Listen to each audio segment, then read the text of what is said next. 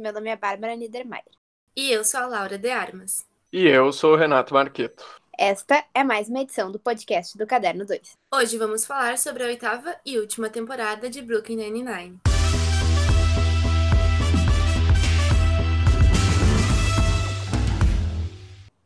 A última temporada da série Brooklyn Nine-Nine estreou em 12 de agosto nos Estados Unidos. Aqui no Brasil, ela demorou um pouquinho mais para chegar, mas a Warner atualmente ainda está transmitindo os episódios que começaram em setembro. Hoje a gente vai falar um pouquinho sobre essa série tão importante pra gente e que finalmente chegou ao fim. Mas a gente já avisa, cuidado com os spoilers que vai vir bastante por aí. Essa última temporada eu achei ela muito boa para todo mundo, tanto para os fãs quanto para para os próprios atores, para a produção, para todo mundo que fez a série, porque ela foi um grande remember de tudo o que a série já fez, assim. Porque Brooklyn Nine-Nine é uma série que ela é meio feita de várias características e assinaturas da série. E eu acho que eles conseguiram relembrar tudo isso nessa última temporada de uma maneira muito incrível, sem deixar nenhuma ponta solta. E o que é meio difícil, assim, às vezes a série tem um, um péssimo hábito de desandar no final. Então, acho que essa última temporada, assim, ó, top. Eu gostei bastante também. Eu tava bem nervosa para assistir, até meio ansiosa, assim, porque desde que eu me tornei fã da série, eu sempre fiquei assistindo em um eterno looping, assim. Daí pensei, meu Deus, como assim vai acabar? E como assim são só 10 episódios, eu não vou conseguir sobreviver. E no final, eu achei que a série entregou muito bem, como o Renato disse, foi um remember. E eu senti que eu, como fã, consegui me despedir muito bem e ficou muito legal. E Brooklyn Nine-Nine tem isso de ter muitas pautas sociais e eles conseguiram retratar muito bem nessa última temporada várias pautas bem importantes que aconteceram durante a pandemia, né? E achei muito boa, muito boa mesmo. Eu acho que além de tudo que vocês falaram, ainda a série ela soube o momento de terminar.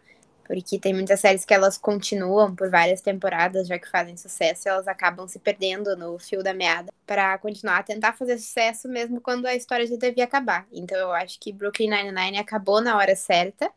Eles fizeram um bom trabalho ao longo dessas oito temporadas, desses oito anos e que com certeza deixaram os fãs e os atores também muito felizes. É, eu acho que eles não tinham. É, eu concordo contigo. Eu acho que não tinha muito, tipo, no, mais no que insistir, sabe? Por exemplo, uma linha, uma história que eles seguiam, fazia parte da série, era a história do romance da Amy com o Jake. O romance principal da série, na verdade, né?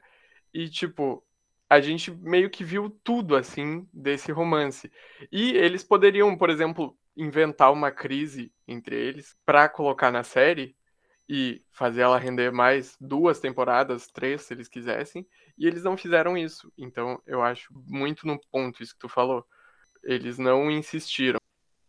Concordo com o Renato, eu demorei para me convencer que seria o fim, mas eu acho que também terminou num momento muito bom e entregou tudo para os fãs e para os atores. E falando já então um pouquinho sobre o primeiro episódio, né? Sobre os primeiros episódios. O Brooklyn Nine-Nine, como eu já disse antes, tem essa, essa característica de trazer movimentos sociais para dentro da série.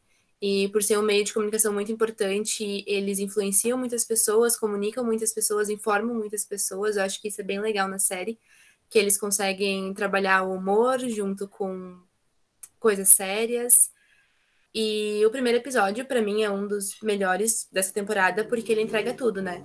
Ele entrega as melhores, as melhores mudanças, as mudanças que eu não gostei tanto assim, como a Rosa ter saído da delegacia.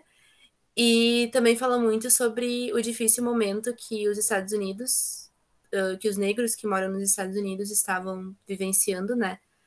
E desencadeou o movimento Black Lives Matter, e a série retratou isso no primeiro episódio. E, inclusive, também retratou a pandemia, né? Porque isso aconteceu durante 2020, quando aconteceu toda, toda a crise no, no mundo. E a série, no primeiro episódio, retratou sobre essas duas questões.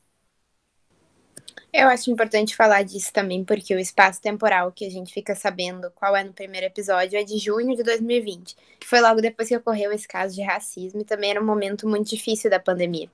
Então, no primeiro episódio, os personagens eles estão de máscara, mas uma coisa que eu reparei é que eles abandonam esse cuidado ao longo da série.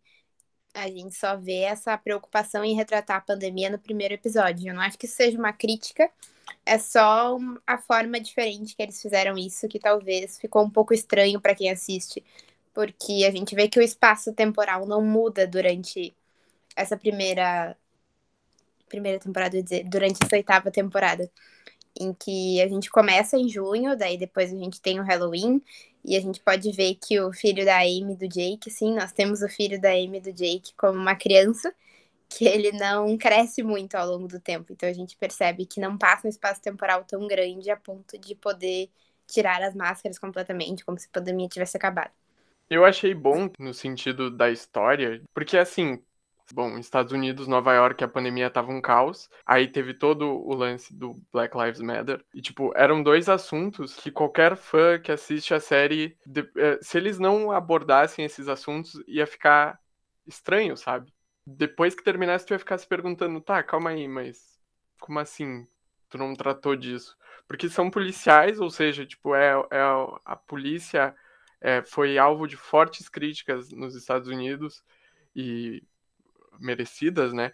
E, e a pandemia são e são dois assuntos assim que é difícil tu fazer humor em cima deles, né? Então eu gostei da forma como como eles já trataram os dois assuntos de, de saída, assim. No primeiro episódio eles já tentam abordar os dois de uma maneira que Brooklyn Nine-Nine faz muito bem, porque não é a primeira vez que eles abordam temas difíceis uh, na série, né? E, e, meio que já tentando, assim, uh, tirar a, a coisa ruim do ambiente, sabe? Para eles poderem fazer o resto da temporada, os outros nove episódios, tranquilos, assim, podendo focar em coisas mais engraçadas do que, né, racismo e uma pandemia. Então, eu achei muito acertado também isso. Falando ainda nas referências temporais, a gente vê que a série faz algumas outras referências temporais, um pouco menores, ao longo dos episódios. Quando, por exemplo, eles citam a série do Gambito da Rainha, que foi um grande sucesso em 2020 pela Netflix, talvez uma das séries mais assistidas que já teve. Então, eu acho bem legal isso que eles relacionam com outras coisas que estavam acontecendo e com outras coisas que estavam fazendo sucesso, como essa série, ao longo do período que se passa. É, essa temporada foi uma máquina de referências, né? Teve referência a tudo, inclusive dentro da, dentro da própria série, né? Eu, eu sinto como se eles Sim. quisessem tentar trazer de volta tudo assim que a gente viu e, e gostou. Por exemplo, o aquela cena lendária, mitológica do Tell Me Why Ai, eu amo essa. Melhor cena. que, tipo assim, cara, era impossível eles fazerem uma oitava temporada cheia de referências sem mencionar essa cena, né? É como se fossem fazendo uma retrospectiva ao longo dos episódios. Exatamente, é. Eu senti meio que isso também. Foram várias referências. E foi uma temporada que não abandonou os clichês da série, né? O Doug Jude apareceu, a Trudy Jude apareceu, teve o roubo de Halloween que são coisas que sempre acontecem, né? É, pois é, foi, foi o que eles têm. Eu tenho a impressão que eles tentaram fazer isso, assim. Eles deram esse presente pros fãs de tipo, ó, tá aqui, ó. Tudo que vocês gostam nesse pacotinho embrulhado perfeito, assistam e se deliciem. E a gente gostou. Exatamente.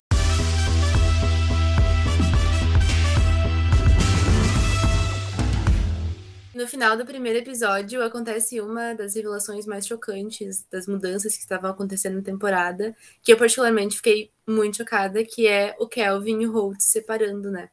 Gente, sim, eu fiquei muito triste quando isso aconteceu, porque eu achei incrível que a Amy percebeu, e eu me senti um pouco identificada com a Amy, porque ela tava achando que ela que tava fazendo algo errado, porque o Holt estava agindo estranho com ela, ela achou que o problema era ela, mas na verdade não, era só que o Holt estava triste porque ele estava se separando do Kevin.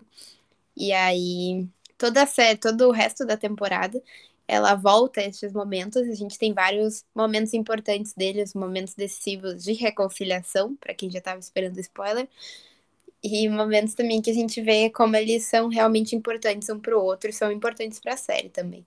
Pois é, né? Eles começam a temporada com duas mudanças assim que bah, é até meio perigoso, tipo, meu Deus, o Kevin e o Holt não vão terminar a série juntos, tipo, o fã fica, meu Deus. E também a Rosa saindo da polícia, foram duas mudanças assim muito chocantes e tipo uma temporada para tratar delas, né? E o fato da Rosa ter saído da delegacia, eu acho que conversou muito bem com tudo que ela entregou ao longo das oito temporadas pra gente. Essa característica dela ser uma mulher forte, militante e não ceder ao convencional. E ela sair justamente porque estavam acontecendo esses movimentos, porque ela não concorda com a polícia, por mais que tenha sido muito chocante, eu tenha estranhado assim no início, eu acho que conversou muito bem com a personagem. Acho que não poderia ter sido diferente, assim. Sim, eu concordo também, mas eu fiquei feliz que mesmo que ela saiu da polícia, ela continua aparecendo na série, porque eu ficaria muito triste se ela não aparecesse em mais nenhum episódio. E assim como ela militou pelo que ela achava certo, a gente também viu que a série trouxe várias questões de representatividade nessa temporada, né? A gente tem um beijo entre dois homens, que no caso é a reconciliação do Kevin e do Holt, para quem estava curioso se eles iriam terminar juntos. Sim, eles terminam juntos, graças a Deus. Obrigado, Deus. então, além dessa questão toda de representatividade, a série também traz muita muita coisa nesse sentido que é muito importante pra gente que tá assistindo. E assistindo a cena que eles se reconciliam, eu fiquei só o Scully assistindo emocionado tudo que tava acontecendo. Quando a Gina saiu da série, da sexta pra sétima temporada, eu comentei com o Renato no outro episódio do podcast aqui do Caderno 2, comentei que eu senti uma falta de uma presença feminina, de mais presença feminina na série. E quando a Rosa anunciou que ela ia sair da polícia, eu fiquei, meu Deus do céu, agora vai ser só a Amy. E isso que a Bárbara falou de que ela continua aparecendo super presente, continua tendo uma relação com o esquadrão, porque a Gina realmente parou de ter aquele contato, né? A gente já não via mais isso. E o fato dela continuar aparecendo foi muito bom, assim, até como uma presença feminina a mais, porque é um ambiente mais de homens, né? Mais personagens homens. E no nono episódio, a Gina ela retorna pra gente. A gente não poderia se despedir da série sem se despedir da Gina, ela que foi uma personagem tão importante. E ela retorna num contexto muito legal, sendo a Gina que ela sempre foi, mostrando o moletom dela com, com uma frase e essas outras coisas. Então, para mim, assim, foi o melhor jeito dela voltar e se despedir da série, porque a gente sabe que um dos motivos que a atriz que faz a Gina saiu da série foi para não ficar sempre presa ao mesmo personagem. Porque ela é uma atriz de comédia, né? Então acaba sendo um pouco pesado ficar sempre presa ao mesmo personagem. Então acho que ela decidir voltar para fazer essa última participação foi muito importante para os fãs.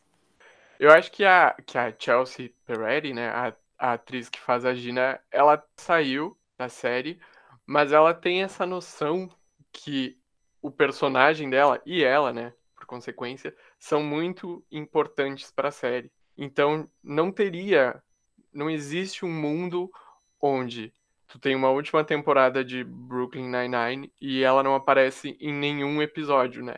Porque ela fez muito parte disso, ela, ela é uma característica muito importante da série, um personagem muito importante. E eu acho que a atriz também tem essa noção.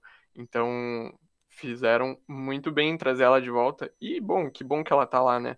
E também, assim como a Gina volta, a gente percebe que o roubo anual da oitava temporada, ele traz várias coisas de volta. Como a gente estava falando que a oitava temporada, ela foi uma retrospectiva.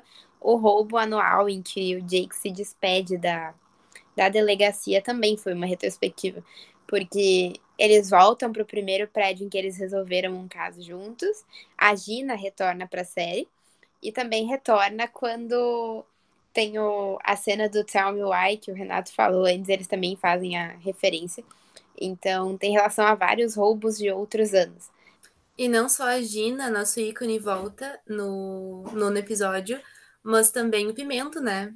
Retornou, ele apareceu também na sétima temporada em um episódio, se não me engano, e agora ele também retornou para para a oitava.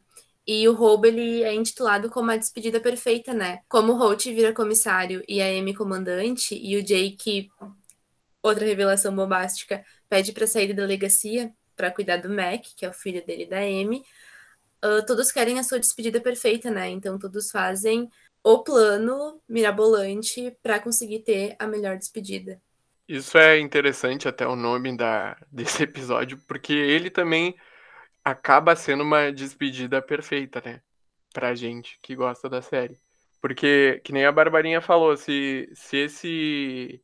Se essa temporada foi, foi esse, esse compilado assim de referências e essa retrospectiva de coisas que a gente gostava, esse, o, os dois últimos episódios, né, que meio que são um só, eles são o ainda mais isso, né? É um monte de coisa junta que é puro Brooklyn Nine-Nine.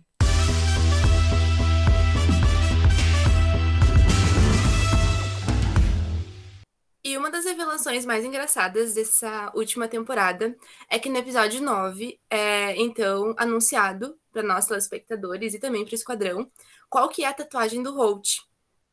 Na verdade, ao longo das oito temporadas, todo mundo se pergunta e o Jake enche o saco do Holt para saber o que é, porque o Holt é uma pessoa extremamente séria e convicta, e todo mundo espera alguma coisa super sem graça. Mas na verdade, a tatuagem do Holt é o cheddar com cabeça de Kevin. Eu achei muito engraçado. E também falando em revelações, nós temos outras revelações muito importantes nessa temporada. E a mais importante para mim é de que o Boyle, ele não é um Boyle. E isso foi a coisa que mais me deixou chocada assim, porque para mim ele era o todos os Boyles, eles eram iguais, todos eles tinham características em comum.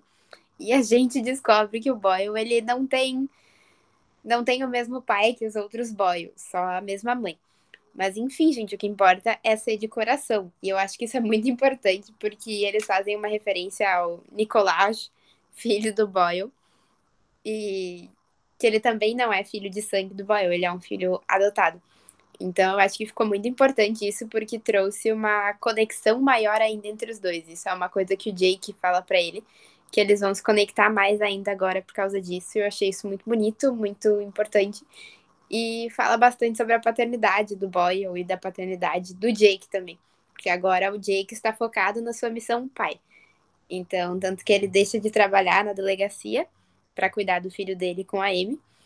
E eu acho isso muito bonito porque mostra o amadurecimento que ele teve ao longo de toda a série. Tipo, o Jake sempre foi brincalhão, mas agora na oitava temporada ele é brincalhão, mas ele também assume mais as suas responsabilidades. A paternidade foi um assunto sempre muito presente e bastante importante na série, né? Inclusive, a gente falou isso no outro episódio, se você quiser ir lá ouvir, episódio 32 do Caderno 2 Podcast. Falando um pouco do, do Jake, dos problemas dele, eu achei que ele querer sair da polícia foi, tipo assim, uh, foi um fechamento com chave de ouro pro para a história dele. Mesmo que a gente fique triste e tal, ah, o Jake sair da polícia. Uh, eu acho que foi uma demonstração clara do que a série uh, vem tentando transformar ele.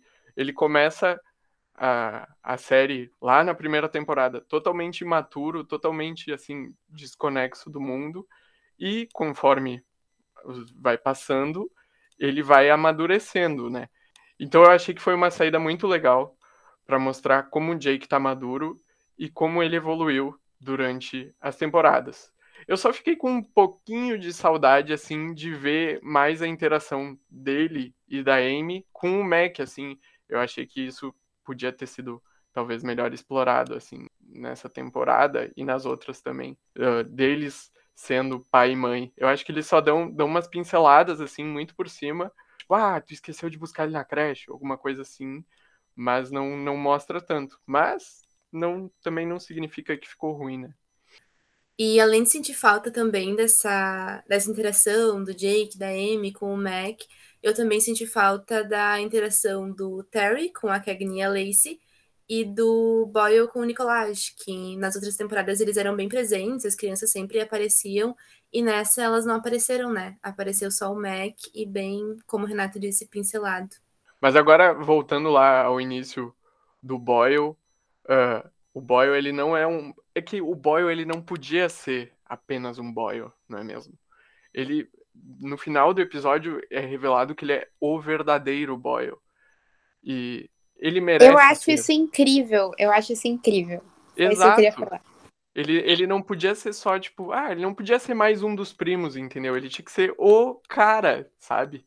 Achei isso perfeito. O maior Boyle de todos os Boyles, com certeza. e também tem uma das melhores cenas que eu achei que eu emocionei muito é no final do último episódio, em que, como a gente conversou, o Jake ele amadureceu, ele vai pedir demissão da polícia justamente para cuidar do filho dele. E a paternidade está muito presente na série o tempo todo. E uma das melhores cenas foi o Holt olhando para ele e dizendo que se ele tivesse um filho, ele gostaria que fosse exatamente como o Peralta. Eu me emocionei muito, acho que deu um fechamento bem legal. Muito bom. E para encerrar essa parte da nossa análise, eu queria muito falar sobre a cena final, que eu acho a cena final da série incrível, muito, muito linda. Para quem já assistiu, são todos eles se despedindo da delegacia e entrando juntos no elevador, e a portinha assim do elevador se fechando. Porque na verdade eles estão se despedindo da delegacia, né? Porque apenas o Boyle e o Terry que vão continuar na delegacia.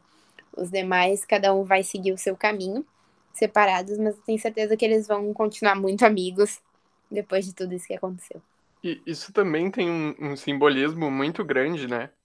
Porque, para pra pensar assim, uh, não é só a gente que tá se despedindo de Brooklyn Nine-Nine. Os personagens, ou pelo menos a maioria deles, também tá se despedindo do Brooklyn Nine-Nine, né? Da delegacia 99 do Brooklyn. E, cara, assim, ó, quase derramei lágrimas nessa cena. Fiquei lacrimejando porque, tipo, meu Deus, acabou. Foi o momento, assim, que, que eu realizei que, tipo, não vai ter mais, sabe? Mas eu achei muito legal que, bom, essa meio que não é a última cena, né? É a última cena, mas não é, porque logo depois disso mostra eles organizando mais um heist. E também o Terry já aparece como capitão, né? Porque ele foi promovido. E eu achei muito bom que o Boyle vira o novo Jake. Ele é agora a pessoa mais descolada da delegacia. Que isso foi uma forma linda de também sinalizar a amizade deles, né? Porque eles sempre foram muito parceiros e muito amigos, os dois os melhores amigos. Desde os primeiros episódios, que até mostra, assim, na última temporada, de quando eles começaram a ser amigos. Então eu acho que foi, foi lindo esse final, assim. Eu acho que terminou da maneira que devia terminar. Esse último episódio tem o, o, o Jake na, na UTI também, né? É, nesse último, né? Sim, é nesse último. Sim. Eu não sei se é nesse ou se é no nono, mas acho que é nesse. Eu acho que é nesse. Essa cena aí também eu fiquei meio. Eu fiquei um pouco. Meu Deus, o que eles estão fazendo? Tava tudo indo tão bem, mas. Mas conhecendo eles, logo que eu vi a cena eu sabia que não era verdade. Vocês acharam que era verdade? Que ele realmente estivesse na UTI, que tivesse ficado em coma por sete anos e a Amy estivesse com, com outro homem? É, o fato da Amy estar tá com outro homem dá uma entregada, né? Que não é verdade. Porque toda a série foi, foi se movendo ao longo do relacionamento dos dois, né? Logo no início, que a Amy diz pro Jake que ele tem que prometer que não vai se apaixonar por ela, e ele diz que ele promete, e aí no fim eles têm que terminar juntos. A gente sabia que ia dar tudo certo. Pois é. É, quando o Ted apareceu, deu uma entregada, assim, mas eu confesso que eu fiquei. Deu um bug na minha mente total. Eu pensei, meu Deus, isso não faz sentido nenhum o que tá acontecendo. E super me surpreendeu, né? Porque foi uma cena, uma das melhores cenas da série. Foi muito bom, muito bem planejado. Foi uma trollada na galera, eu diria.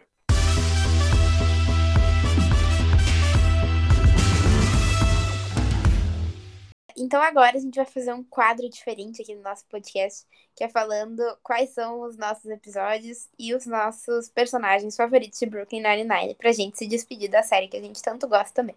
Então, Renato, qual é que é o teu personagem preferido da série? Assim, eu gosto muito do Jake e da Amy, assim, mas o Jake eu gosto um pouquinho mais por causa do jeito dele. O Jake é uma inspiração de vida para mim, eu diria, assim. Ele é um cara que eu gostaria de ter a personalidade dele. Então não tem como escapar de ser Jake Peralta o meu personagem favorito. Mas assim, todos os personagens dessa série são geniais. É uma escolha muito difícil. É verdade, eu concordo contigo, Renato. E gosto muito do Jake também. Eu amo Jake, gente, mas o ícone, o meu personagem preferido é a Gina. Adoro ela, eu senti muito quando ela saiu e com certeza ela é a melhor para mim. Tô surpreso. Eu também. Gente, a Gina. A minha personagem preferida, ela tinha que ser uma mulher. E a minha personagem preferida, no caso, é a Rosa. Para mim, ela é a melhor de todas, a maior de todas.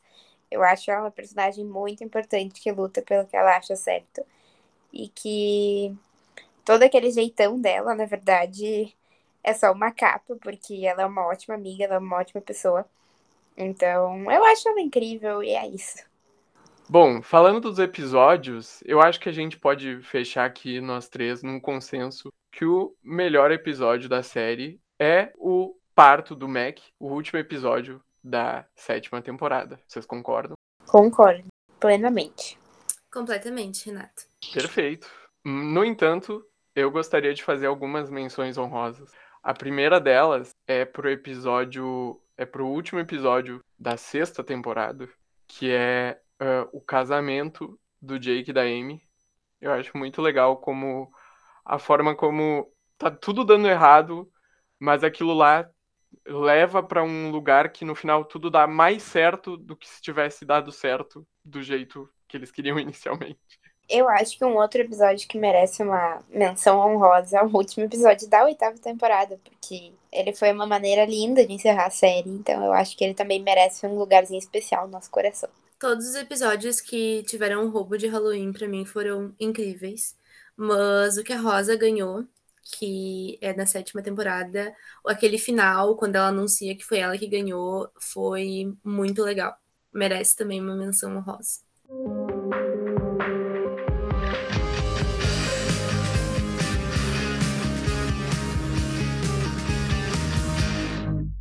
E este foi o episódio de hoje do Caderno 2. Nos siga nas redes sociais. Estamos ativos no Facebook, Instagram e Twitter. Leia nossos textos disponíveis no Medium. A edição desse podcast foi feita por Renato Marquieto e ele foi roteirizado por Bárbara Nedemeyer, Laura de Armas e Renato Marquieto. Trilha sonora original por Arthur Lache e Adriano Quadros. Muito obrigada pela sua audiência e até a semana que vem.